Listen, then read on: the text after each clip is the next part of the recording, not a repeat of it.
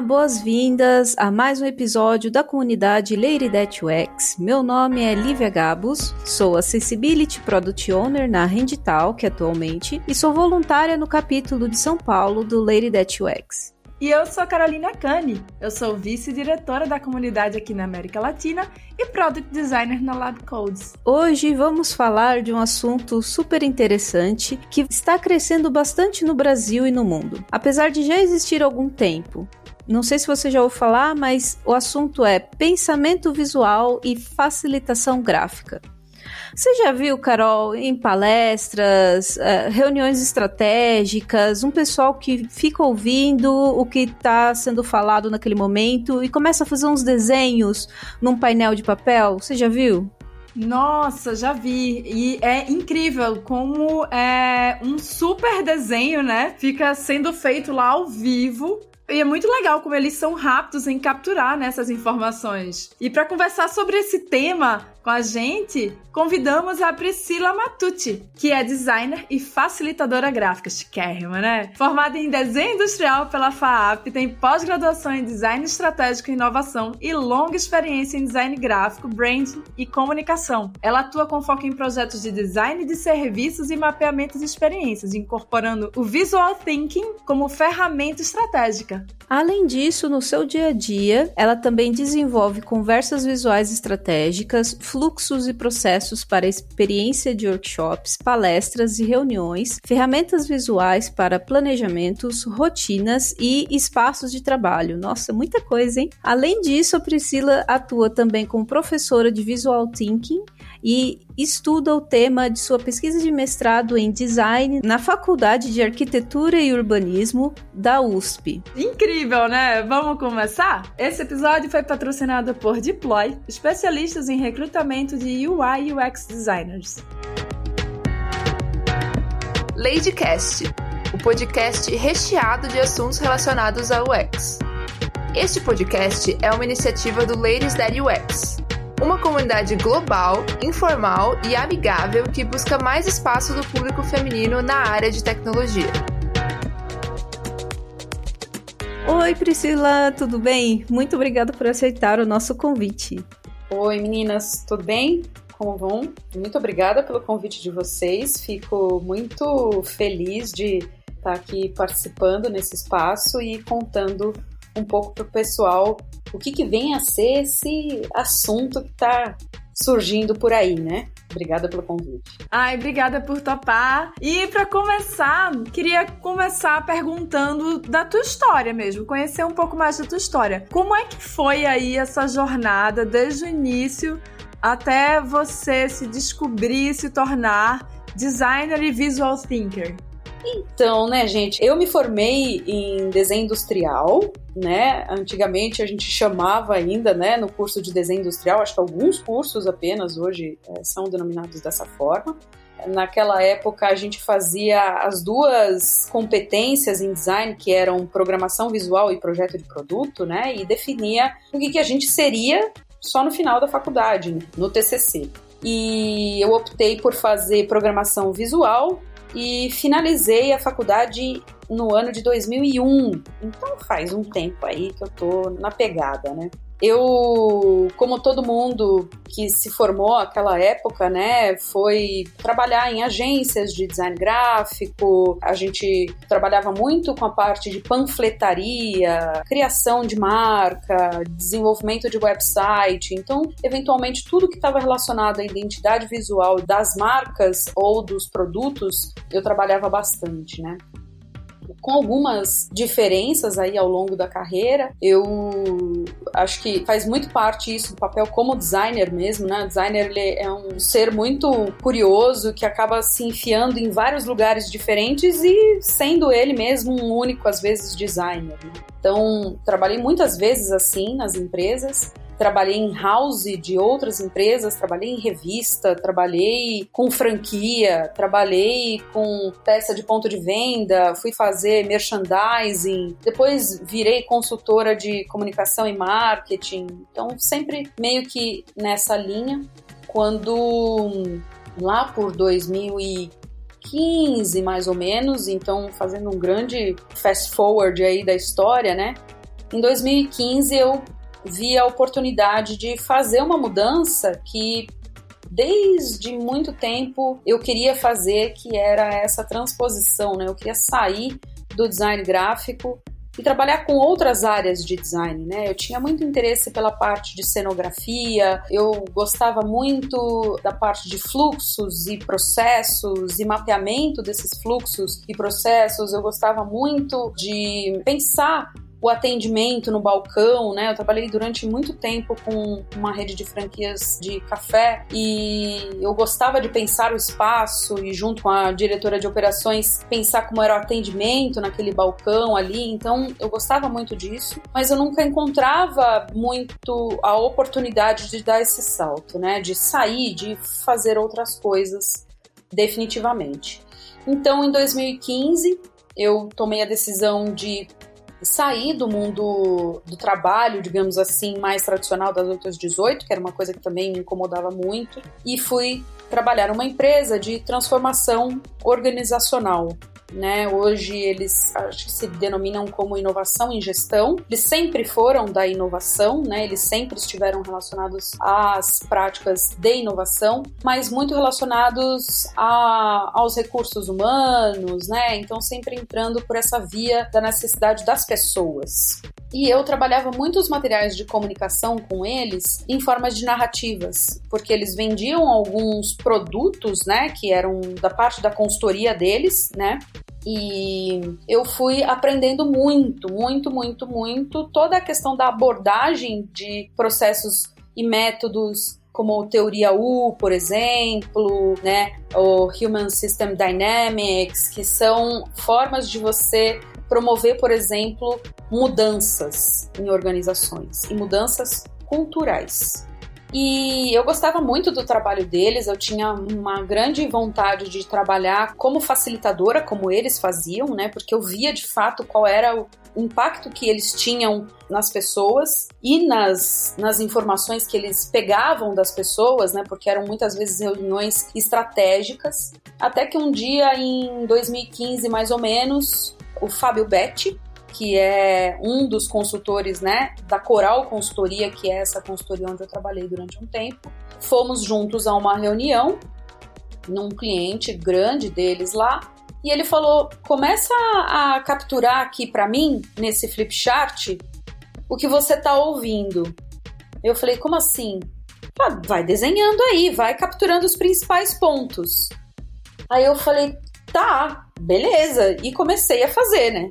E nesse dia foi num flip chart, foi praticamente uma taquigrafia, porque, tipo, no desespero de sair capturando tudo, todas as informações, todos, tudo, não dá, né? Não deu para capturar tudo. E foi um caos, assim. Mas no final saiu, né?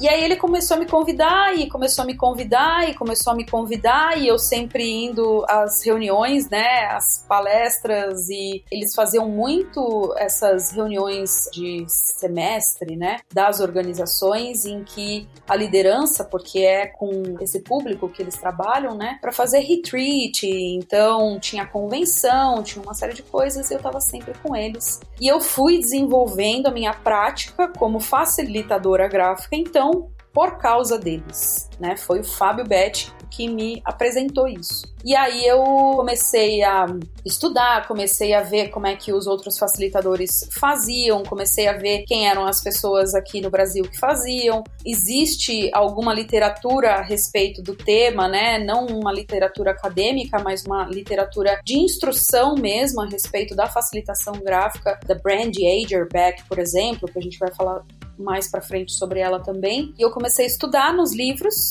e eu percebia muitas parecências, né, com o que eu fazia a vida inteira, que era comunicação visual. Então, a questão de uma hierarquia visual, né, de fazer as aplicações dos pesos, né, de entender qual é uma imagem que vai expressar um significado de alguma coisa, um trecho de algo que foi dito, alguma coisa às vezes que é muito abstrata, né, e como é que a gente faz essas composições, era muito próximos. E era muito legal porque eu aprendia muito, e isso é uma coisa que depois eu vou comentar com vocês, pelo menos com os facilitadores com quem eu converso, todos eles falam sobre isso, né? É muito louco porque a gente é pago para aprender, né? A gente aprende muito e é muito é um trabalho de muita presença. Você tem que estar tá ali prestando atenção o tempo todo para fazer, né? E depois o resultado final é muito legal. Então, foi dessa forma aí, mais ou menos, que eu cheguei até esse lugar. Nossa, que história maravilhosa. Achei incrível. Então, gente, eu acho que vocês já entenderam sobre o que, que a gente vai falar, né? Apesar da gente ter feito uma introdução, vocês podem ter começado um pouco mais perdido, mas agora vocês entenderam. É só aqueles desenhos que a pessoa tá lá ouvindo e, e começa a fazer uns desenhos maravilhosos. E você começa a olhar aquilo e falar assim: nossa, agora eu tô entendendo tudo que foi falado, porque o desenho faz todo o sentido possível. E é um trabalho maravilhoso. E aproveitando que agora a gente tá entendendo um pouco mais do trabalho da Priscila e do que ela faz, a gente vai aproveitar e dar uma ideia para você. Então, ao longo dessa conversa, a gente está sugerindo que você, para entender como é ser essa pessoa facilitadora gráfica, a gente sugere que você tente criar uma composição visual sobre os pontos importantes que foram pra, surgiram para você do podcast. A ideia não é comparar, não é fazer nada disso, a ideia é para ver se você entende como é pegar esses pontos, ouvir, principalmente porque o podcast é uma mídia que você só consegue ouvir, então prestar atenção no podcast, ouvir e começar a fazer uns desenhos ou colocar no papel o que você está entendendo. Mas, Priscila, me conta então agora como que o pensamento visual pode ser entendido como uma linguagem da mente? Como que eu posso entender melhor esse ponto? Pois é, se nós formos atrás da origem desse nome, né, desse, desse termo visual thinking, a gente vai se debater com um autor chamado Rudolf Arnheim. E ele não é o primeiro que está falando sobre isso, né? Mas ele vai contar um pouco nessa obra, que tem o nome de Visual Thinking também, a respeito das suas investigações como psicólogo, né? A respeito da percepção, né? Da percepção visual e como a percepção visual é transformada em pensamento depois, né? a percepção visual não apenas, ele vai falar das percepções como um todo no começo, mas depois ele vai tratar especificamente né, a respeito da visão em determinado outro ponto da obra. De qualquer forma, ele, ele vai trazer que a gente tem, ao longo do processo de percepção do mundo que está do nosso lado de fora, né, do mundo exterior, imagens mentais. A gente começa a transformar as nossas percepções em imagens mentais, né? Essas imagens mentais, elas são nada mais do que representações conceituais. Na maioria das vezes, elas são inconscientes a respeito dos objetos e das coisas que estão acontecendo no contexto. E isso depois ele é armazenado na memória. Então é um processo que acontece. Uma outra pessoa que vai falar sobre isso, aí só que um pouco já relacionado à questão da aprendizagem, né? O Piaget vai falar sobre essa questão da percepção, né? De assimilação e tudo mais, que é um processo em que a gente percebe algo diferente no nosso ambiente e com isso a gente tem uma predisposição a aprender a respeito daquela coisa diferente. Então, o processo de percepção sempre parte desse ambiente onde a gente está. Dessa forma, é um, uma das formas que o nosso pensamento se dá. Por isso que a gente chama de linguagem da sua mente, né? Eu tenho que tomar um pouco de cuidado para também não deixar muito aqui abstrato, né? Porque são assuntos que estão mais relacionados à pesquisa mais aprofundada, né? E eu tô só numa introdução desse assunto, né? Minha, minha pesquisa não é especificamente sobre isso. Mas, a grosso modo, são essas imagens mentais que acontecem ao longo do nosso processo cognitivo. Muito bom. Super bacana, né? Esse processo, entender um pouco mais sobre esse processo que a mente da gente faz para criar essas imagens antes na nossa cabecinha, dentro da nossa cabecinha e conseguir transportar, né, para um papel, grande desafio, né? e eu queria que você aprofundando um pouco mais no assunto, que você contasse mais sobre essa prática de utilizar de representações conceituais, né, na externalização dessas ideias, né? Como é que a gente faz para botar para fora essas imagens que a gente nem sempre tem tão bem detalhadas dentro da nossa cabeça para um papel, né? Ou para um canvas, ou para um pôster, ou seja lá o que for, para um quadro branco, né? Então, como é que a gente faz esse processo? Como é que acontece isso, né? Então, gente, o próprio Armheim, né, e, e outros pesquisadores dessa parte também faziam experimentos com algumas pessoas a respeito do que eram representações, né, essas representações conceituais, né? Então, em determinada parte do livro, Armheim vai pedir para as pessoas representarem visualmente por meio de desenhos o que era democracia. Então, são conceitos bem abstratos que a gente não consegue falar como que eu falo democracia, né? E aí as pessoas estavam ali sendo representadas uma forma de roda, todas de mãos dadas. Então, eram desenhos feitos por uma pessoa que não era desenhista, ela não era habilitada na técnica do desenho, digamos assim, eram pessoas que estavam normais ali, né, no, no dia a dia, fazendo o experimento com Armheim, e ele começou a estudar sobre isso, né? Então, as representações são nada mais do que isso, né? A gente colocar no papel aquilo que a gente está pensando no momento. Às vezes pode ser só um rabisquinho quando a gente está lá falando no telefone com alguém, fazendo aqueles doodles, né, aqueles rabiscos que estão acontecendo ali. Isso também faz parte de uma representação conceitual embora eu esteja usando, na maioria das vezes, traços e figuras que são muito abstratas.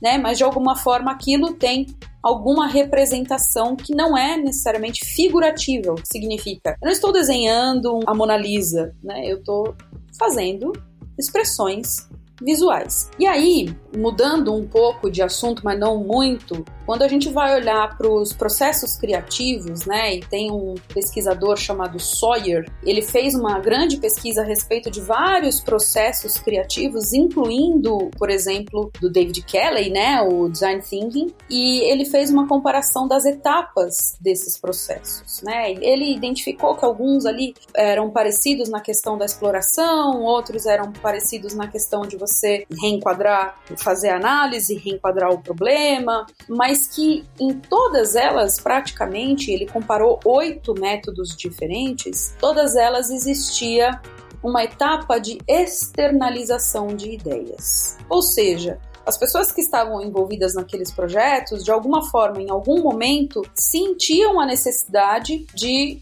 expressar aquilo que estava sendo pensado para conversar com aquela ideia né? Existem outros autores, né? Tem até uma autora que utiliza esse termo, né, de dialética do rascunho, que é uma pesquisadora chamada Goldsmith. Ela fala como uma conversa com a situação. Então, quando você está expondo qualquer coisa, né, um traço ou tentando fazer uma representação daquele esquema que você tem no papel, você está ao mesmo tempo conversando consigo mesmo. Você está quase que iterando as ideias que você tem, né? Você está o tempo todo ali adicionando camadas de ideias sobre aqueles desenhos, aquelas representações. Lembrando que a externalização do pensamento, essa representação, ela não precisa ser só por meio de desenhos, né? A gente vai ter uma vasta forma de representação, por exemplo, né, no próprio design, com todos os protótipos e assim por diante, de baixa resolução, de alta resolução, não importa, a gente está fazendo representações visuais o tempo todo. Nossa, eu estou agora em choque em pensar que eu nunca tinha parado para pensar que a, quando eu tô concentrada em alguma coisa, alguém tá falando e eu começo a rabiscar, isso tinha alguma coisa relacionada a esse trabalho maravilhoso. Eu nunca ia imaginar que algo tão simples pudesse estar relacionado a algo que eu, eu fico admirada com com esse trabalho visual. E, aproveitando essa admiração, eu vou fazer uma pergunta que eu acho que é uma pergunta boba, mas como você deu uma dica lá no começo, falando que o seu primeiro desenho não foi um tão um resumo assim, eu queria saber qual que é a mágica para fazer caber tudo em uma folha só, porque eu fico extremamente admirada com isso. Eu falo, gente, como é que vocês sabem que não vai acabar tudo no meio do caminho? Eu acho incrível. Então, qual que é a mágica, por favor? Ai, Lívia, eu posso interromper? A minha estratégia é pegar um papel grande. Ah, meio, aquele papel é grande, mas mesmo assim, é tipo, você vê que a pessoa não tá economizando no desenho, é porque eu, eu, não tô perto e enxergo. Eu falo assim, gente, ela não tá economizando e tá cabendo, como? Por favor, Priscila, conte sua mágica pra gente. Quando a gente vai para uma sessão de facilitação, quase nunca, quase nunca nós não sabemos o que vai acontecer. A gente já tem uma ideia é, do andamento do, da agenda. Existe a situação em que eu vou simplesmente pegar uma caneta e sair desenhando? Existe. Eu faço isso. Alguns facilitadores gráficos não fazem isso. Porque você se coloca, às vezes, em uma situação muito complexa. Imagina o seguinte: eu vou fazer uma facilitação gráfica para uma empresa que trabalha com sementes. Não vai fazer muito sentido se eu trouxer dentro do arcabouço simbólico imagens que não estejam relacionadas ao mundo das sementes. Então eu vou fazer relações, por exemplo, árvores, folhas, o campo, tudo que tá as cores, se as cores estiverem relacionadas, por exemplo, à empresa, eu vou fazer esse planejamento todo antecipado, né? E eu vou fazer uma separação da folha pelos blocos de tempo. Eu não sei os outros facilitadores, minha pesquisa não chegou ainda nesse nível, eu estou fazendo entrevistas ainda, mas eu levo, por exemplo, duas horas para completar uma folha de 1,80m de largura. Então, por quê? Porque eu faço do começo da reunião, então isso era muito no, no mundo ainda totalmente presencial, né? A gente começava lá uma convenção, por exemplo, às 9 horas da manhã.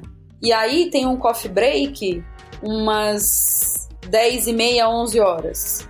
Então, durante esse tempo, eu produzia a folha. Quando tinha o coffee break, eu tirava a folha para levar para um lugar que as pessoas pudessem ver que não é o meu local de produção, não é onde eu estou desenhando. Eu movo ele para uma mesa, por exemplo, para a mesa do coffee break, para que as pessoas possam ver e ter o benefício do desenho enquanto estão ali. Então, tem um planejamento, né? Por isso que cabe. Então, a cada duas horas, se você for ver, eu divido meu papel em quatro e a cada meia hora eu preencho um trecho do papel. Alguns desenhos já estão colocados no painel. Eu já fiz a lápis. Hum. É. Então, além disso, tem um planejamento que eu faço mesmo no próprio papel, né? É, não no painel só, mas eu faço uma espécie como se eu estivesse fazendo um storyboard, né? Eu faço pequenos quadradinhos. O Vitor Fará, que é um facilitador gráfico bastante experiente, né, e conhecido da design de conversas, chama isso de thumbnails, né? Ele faz uns desenhinhos pequenininhos para poder programar ali o espaço da forma como ele quer utilizar. A outra parte, de fato, a gente não sabe. A outra parte vem. Porque por mais que eu tenha estrutura do evento, de como ele está acontecendo, eu não sei o que a pessoa vai falar. Então muitas coisas acabam acontecendo ali na hora. E cada facilitador tem a sua forma diferente de fazer a coisa. Eu, por exemplo, eu trabalho sozinha. Não é todo facilitador gráfico que trabalha sozinho. Alguns facilitadores trabalham em dupla. Tem uma pessoa que ouve e escreve e uma outra pessoa que pega aquele conteúdo e vai colocando esse conteúdo escrito ou desenhado nos painéis, né? E tem os malucos como eu e outros facilitadores que estão ouvindo e já estão desenhando e erra, vai ruim mesmo e tenta corrigir depois. Eu não sei o que eu vou fazer com isso aqui, mas é um negócio de muita atenção, assim, né? Gente, eles falam que eles já ficam super cansadas. Eu não sei, eu, já, eu fico morta depois, assim, tipo, não conversa comigo. Nossa, imagino. Ai, muito interessante. Imagina, poxa, você lá, né, ao vivaço, ao vivo. Quem sabe faz ao vivo lá, absorvendo. Por mais que você tenha um planejamento, né, você tem que você tá produzindo e, e, fazendo essa tradução, né, para imagens daquilo que está sendo falado. Nossa, deve ser super cansativo. E continuando aqui a exploração de alguns conceitos, gostaria que você falasse um pouquinho mais sobre o pensamento ambidestro em Stanford. O que é isso, minha gente? Que eu nunca ouvi falar nesse babado. Essa abordagem, né, do pensamento ambidestro, especificamente em Stanford, ela veio muito por causa de um cara chamado Robert McKean. Esse cara, ele tem um livro muito, muito, muito legal. Infelizmente, não é um livro que é super acessível, porque não é mais publicado mas ele chama de Experiências com Pensamento Visual.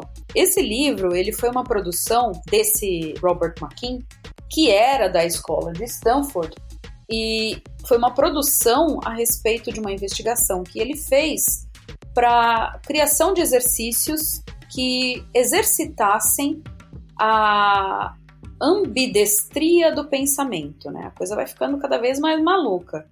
Por quê?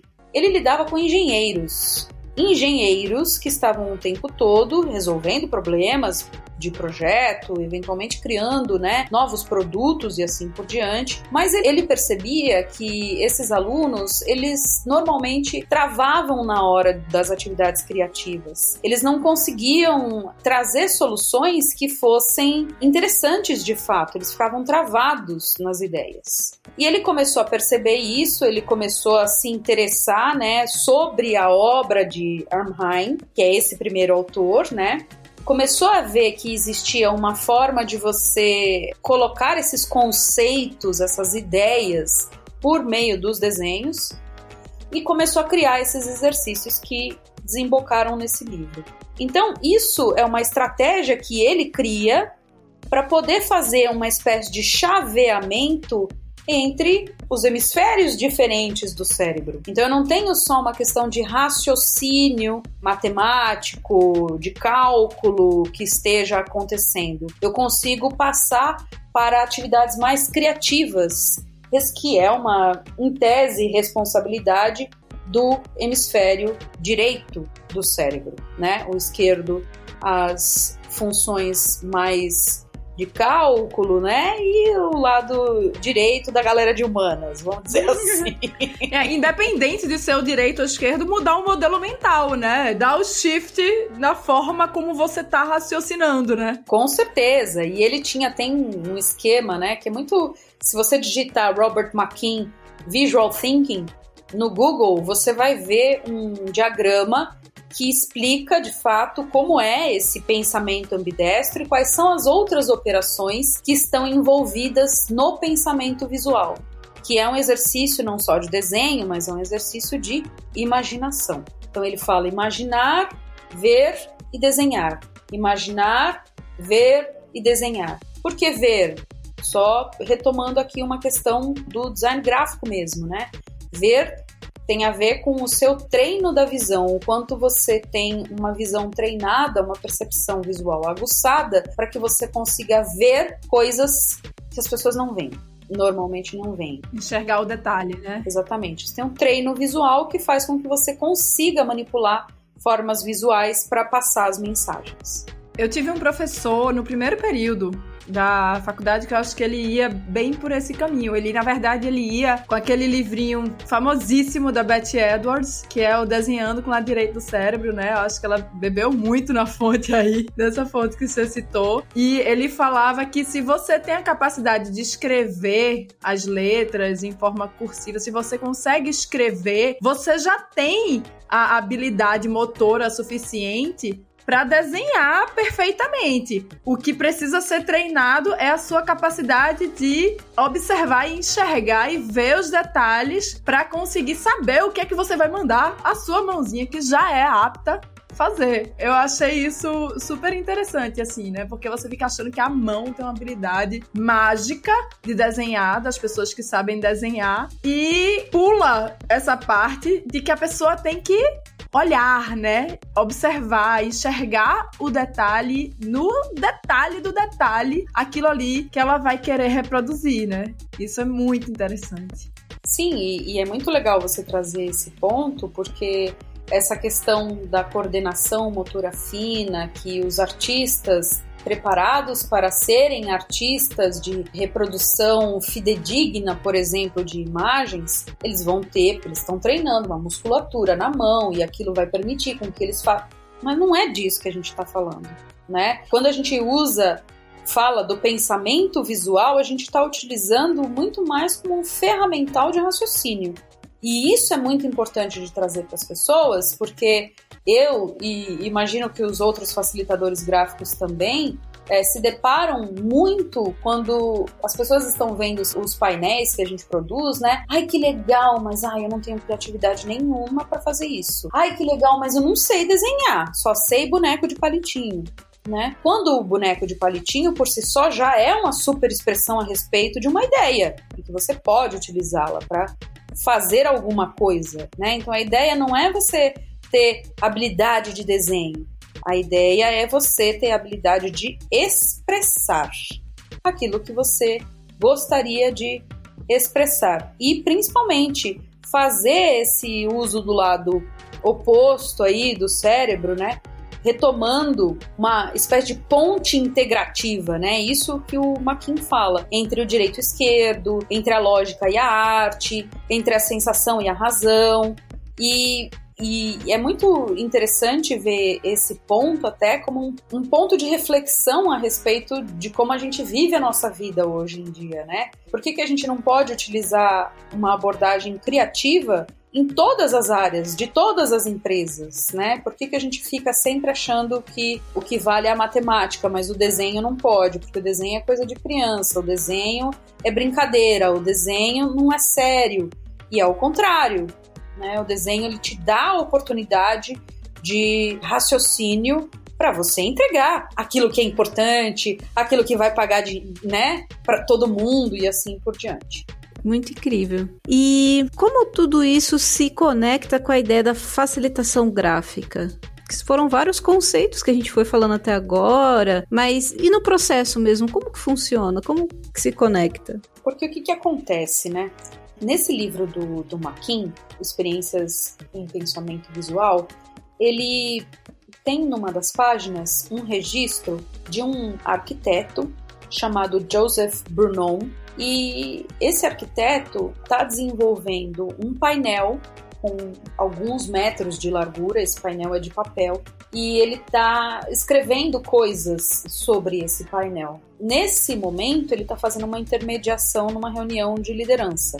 E é nesse momento que eu imagino que venha surgir alguma coisa como a facilitação gráfica que ele chamava de gráficos gerativos porque é um gráfico que ele vai desenhando ao longo da conversa, né, ao longo das discussões, como uma forma de expressar, externalizar a ideia que o grupo está colocando na mesa. Então, esse desenho, esses diagramas, esses textos que são colocados sobre esse papel, eles vão servir como ponto de mediação né? Eu, eu faço uma mediação com o grupo e eu expresso o produto da discussão desse grupo no papel. Isso faz uma série de coisas né, na nossa percepção.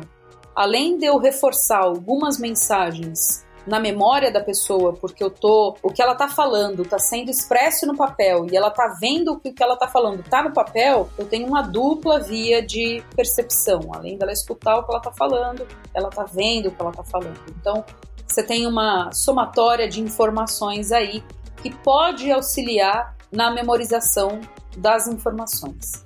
A segunda coisa é que ela expressa um alinhamento de narrativa. Isso é produto da discussão do grupo, não é de uma pessoa. Então, por isso, dá muito mais é, facilidade a uma discussão que seja de fato colaborativa. Né? Então, é por esse meio que a facilitação começa a crescer. Quando, mais ou menos lá na década de 70, né, alguns facilitadores dos Estados Unidos, consultores organizacionais, eles começaram a se interessar muito pela forma como os designers e os arquitetos resolviam problemas e faziam a colaboração nos seus trabalhos, né?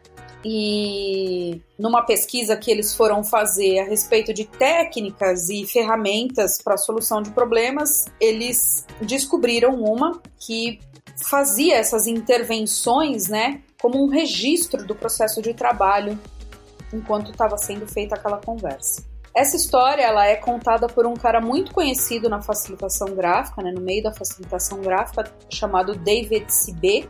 Ele é um dos profissionais, se não o mais conhecido, um dos mais conhecidos. Tem muitas publicações a esse respeito, é bastante interessante procurar sobre o nome dele na, na internet, ver os livros dele, porque tem um extenso ferramental que ele sugere que a gente utilize. E ele conta né, no site dele que esses consultores né, organizacionais ficaram muito impactados e começaram a colocar isso como prática no dia a dia do seu trabalho. E aí, dessa forma, a gente teve uma técnica que foi criada a partir lá da idade da ideia, da ideia de Armine é, se tornando hoje uma nova atividade profissional. Então, saindo um pouquinho do campo conceitual, né? Falando mais na parte prática do dia a dia, como é que se dá o uso do pensamento visual na mediação de grupos? Como é que a gente aplica isso no workshop, por exemplo? E quais são suas maiores felicidades e maiores desafios enquanto pensadora visual? Me conta um pouquinho da sua experiência pessoal na área.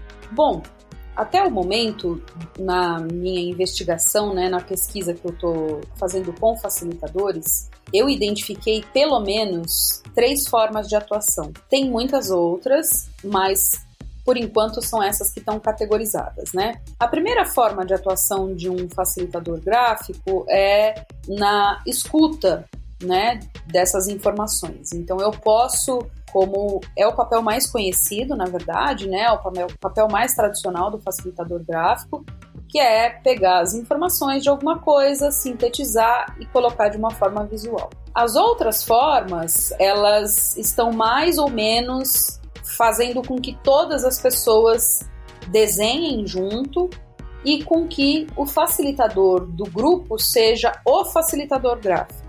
Ou seja, quando existe a condução de um grupo, o facilitador gráfico ele pode conduzir o grupo, assim como fazia o Joseph Brunon que eu contei. Ele vai conversando com as pessoas e ele vai colocando isso, os desenhos, né, resultado daquela discussão no papel. Então, essas são formas de você conduzir dinâmicas com as pessoas. Eu, por exemplo, participava especificamente de algumas partes de workshops né, de, de liderança quando a gente ia, por exemplo, fazer o que seriam os próximos anos daquela companhia, né? Então, quando a gente ia projetar uma visão de futuro, por exemplo, existia um exercício que eu retirei de um livro chamado Game Storming.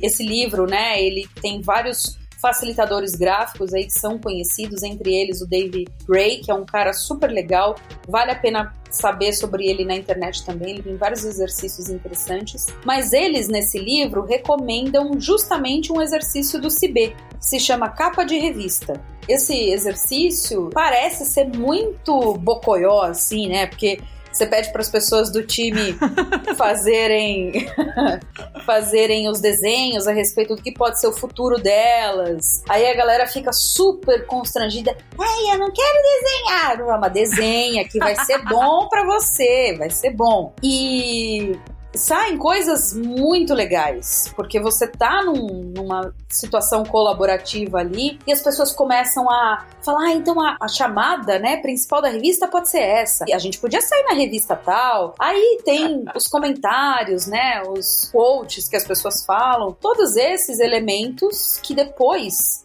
eu busco para colocar numa matriz de estratégia da empresa. Só que eu construí com imagens. E eu fiz as pessoas criarem aquilo, eu fiz as pessoas desenharem aquilo. Então a sensação mesmo de que elas fizeram é muito maior, né?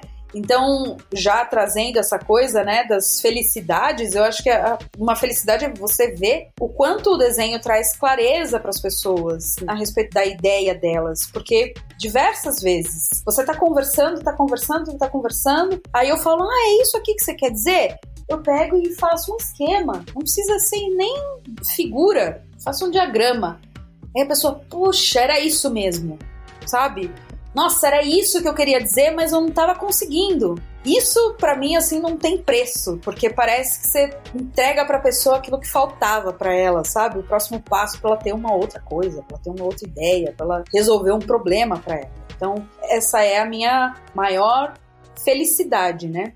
E sobre os desafios, imagino que os meus desafios também sejam os desafios dos facilitadores gráficos, né? Em conversa, eu entrevistei até agora seis facilitadores gráficos. Até o momento, o que eu pude perceber é que ainda tem muito espaço para a gente desenvolver coisas juntos, né? Nós, facilitadores. Uma questão de organização da própria atividade, tem já o Instituto Internacional de Praticantes Visuais lá nos Estados Unidos, que faz um pouco desse papel, mas é lá nos Estados Unidos, a gente tem às vezes eventualmente oportunidade de participar de conversas lá com eles, principalmente na época da pandemia, mas aqui no Brasil essa representatividade é muito diluída, né? Então a gente tem isso como desafio de uma união das pessoas que trabalham com isso e puxa, mostrar para as pessoas que como a Luísa Daibold, que é uma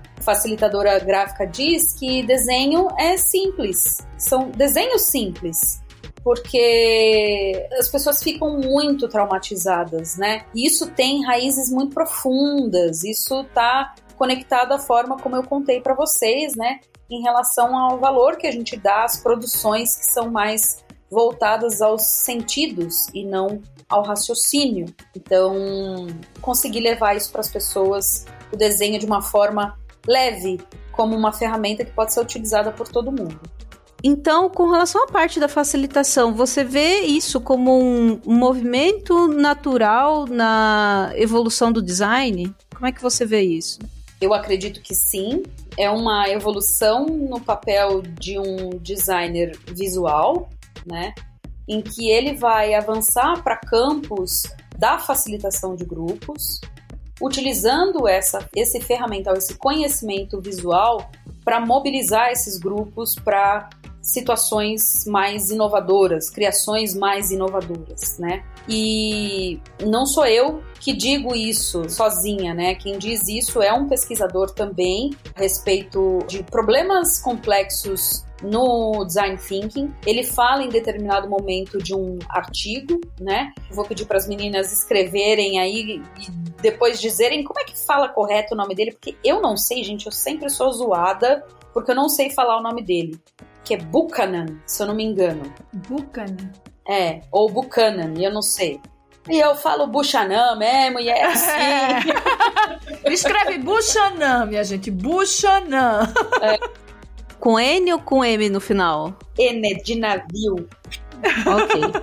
é, que ele, ele fala que o design ele parece ter uma natureza que é, é intrínseca quase de se misturar e de se expandir com outras áreas. O designer ele nunca fica muito fechado numa caixa, ele vai se enfiando em outras coisas, né?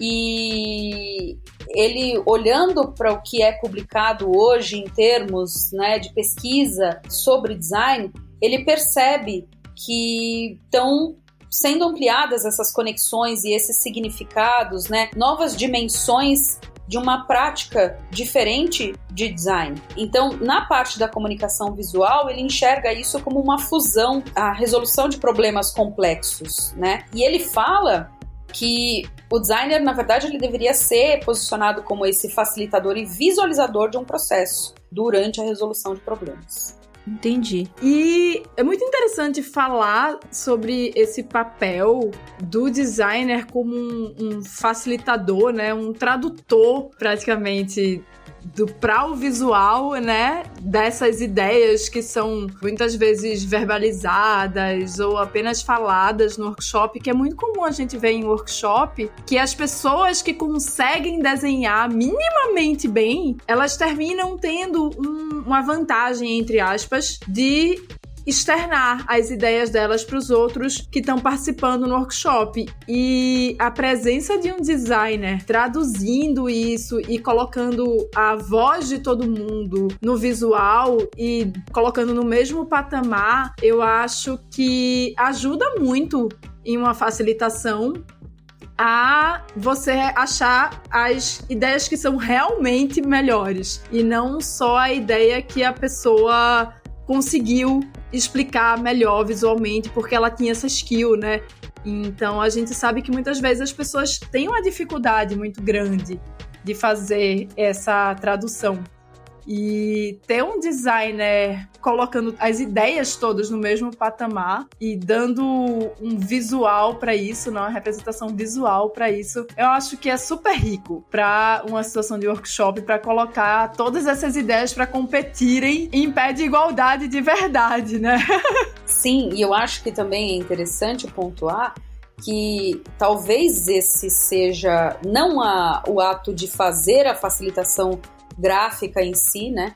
Talvez não seja esse o papel, um, um novo papel para o designer, mas sim isso como uma forma de comunicação, porque de algum jeito isso sempre aconteceu, né? Os designers sempre utilizaram sketches, eles estão sempre criando coisas visuais para poder é, representar suas ideias, né? Então, dentro do design isso é em tese muito comum. O que não é tão comum é oficializar isso como uma ferramenta de comunicação de fato dentro do projeto. Né? Uma ferramenta de alinhamento de comunicação, de clareza de comunicação.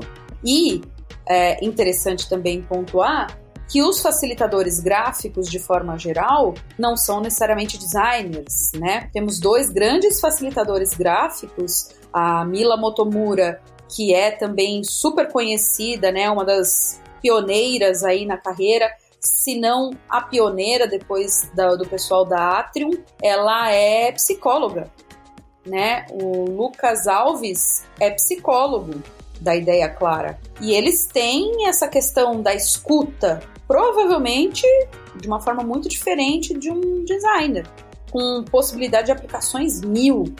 Então, é um papel diferente para o designer, mas não se limita, né? Porque olha quantas coisas eu posso fazer com a facilitação gráfica. Então, se a gente fosse olhar especificamente para cada uma das atuações, né, das pessoas e, e tudo mais. Olha, gente, eu espero que vocês tenham anotado tudo que foi essa aula maravilhosa desse podcast, porque eu acho que vocês não estavam esperando, vocês estavam esperando só conhecer um pouco desse assunto. Provavelmente vocês não estavam esperando essa aula. Inclusive, aula com referências bibliográficas. Então, tome essa. Chiquérrimo. Muito. Por isso que é uma aula mesmo. E agora, para complementar essa aula, quais livros, cursos, filmes ou o que, que você costuma recomendar para quem deseja saber mais sobre esse universo que foi o tema da nossa conversa? Além dos que já recomendou, né? Isso. Além de todos, se quiser reenfatizar algum, e se quiser enfatizar algum, por favor, fale qual que é o jeito de escrever, porque tem uns que são meio complicadinhos. Daí a gente aceita também. A gente vai pôr na descrição do episódio, tá, gente? Todos os livros que foram citados aqui na nossa conversa. Então fica tranquilo também que os nomes difíceis vão estar todos escritos na descrição. Sim, porque nós somos pessoas maravilhosas, então fazemos isso por você. Então, vai lá, Priscila. Bom, gente, a maioria das coisas que eu citei até agora, né, elas estão vindo aí da minha investigação acadêmica, então elas devem ser um pouco chatinhas para ler e tudo mais. Mas se vocês procurarem, por exemplo, na Amazon sobre facilitação gráfica, vocês vão encontrar uma série de títulos muito interessantes que vão falar a respeito disso de forma ferramental, ou seja, como você utiliza os visuais para qualquer coisa, né? Então você tem, por exemplo, o próprio David Sibet, que tem vários títulos legais, você tem o Dan Rowan, que é aquela, aquele livro conhecido deles, né? Dele do no verso do guardanapo, né? The Back of the Napkin. É bem conhecido esse livro também. Tem um livro super legal que é voltado à estratégia mesmo, modelagem de estratégia. Se chama A Arte da Oportunidade. Com certeza tem na Amazon também. É bem legal. Ah, não posso deixar nunca de citar a Brandy Agerbeck, que é uma profissional dos Estados Unidos que tem um site chamado Lose Tooth. Mas vocês acham ela no YouTube? Ela tem extensíssimo material em vídeo sobre tudo o que você quiser saber. Sobre cores, sobre letras, sobre a divisão do papel, sobre tipos de desenho, como desenhar rápido, como desenhar devagar, como você ouvir, como não ouvir, que tipo de palestrante existe e assim por diante. Tem, muita coisa. Filmes, cara, acho que a gente pode fazer um, né? não tem ainda que eu conheça. Com certeza alguém poderia indicar alguma coisa, mas eu não sei, eu não, tenho. Cursos. Se eu não me engano, a Luísa Daibold faz cursos de forma assíncrona e remota. Ela tem, deve ter cursos prontos, se eu não me engano. A Ana Palu, que também é conhecida na área, tem cursos de capacitação. As meninas da Arte da Conversa também tem cursos de gente muito legal, assim, dá uma olhada principalmente há quanto tempo existe a empresa, que com certeza vocês vão conseguir fazer cursos que são com gente muito capacitada para isso. Boa, agora a gente tá chegando no fim da nossa conversa. E eu gosto de fazer uma pergunta mais, digamos, filosófica, pessoal, para fechar o nosso papo. Eu queria saber se você pudesse voltar no tempo e encontrar a Priscila que estava dando os primeiros passos na carreira, o que é que você gostaria de dizer para ela? Recadinho aí para Priscila que estava se formando lá. Essa é uma coisa muito interessante, é uma pergunta muito boa de se fazer. Nunca abandone o desenho. Ah, amei. Porque um dia eu abandonei o desenho, né? E eu sentia assim, nossa, meu Deus, e agora, cara? Porque o desenho era uma coisa de hobby, né? Então eu tinha que criar um momento, um espaço para poder desenhar. E eu tive a alegria de me darem isso de presente, né? De unir o meu desenho com o meu trabalho. Então eu não preciso mais viver separada, né? então seria isso, não, não deixe, não abandone nunca o desenho. Ai, que amor! Ótimo. Ai, esse papo foi maravilhoso, incrível super incrível, não tenho nem como falar. Muito obrigada, Priscila, por ter topado esse bate-papo com a gente e de ter trazido todo esse conhecimento da comunidade. Muito obrigada mesmo. Imagina, eu que agradeço. Obrigadão pelo convite e quem quiser saber mais é só dar um Google. Maravilha! E finalizamos aqui então o nosso episódio de hoje com Priscila Matucci, essa lady maravilhosa. Esperamos que tenham gostado. E se você tem algum assunto legal ou quer indicar uma lady especial para trazer aqui para conversar com a gente, é só acessar ladythatux.com que você encontra como mandar mensagem para nossas Ladycasters. E acompanhe o capítulo das Ladies at UX da sua cidade. Rola muito conteúdo, além de muita troca entre as nossas ladies. Para saber se existe um capítulo na sua cidade, é só acessar o site ladiesadux.com que tem uma lista completinha por lá. Este episódio foi produzido por Lady That UX, editado por Domenica Mendes e patrocinado por Deploy, especialista em recrutamento UX UI designers.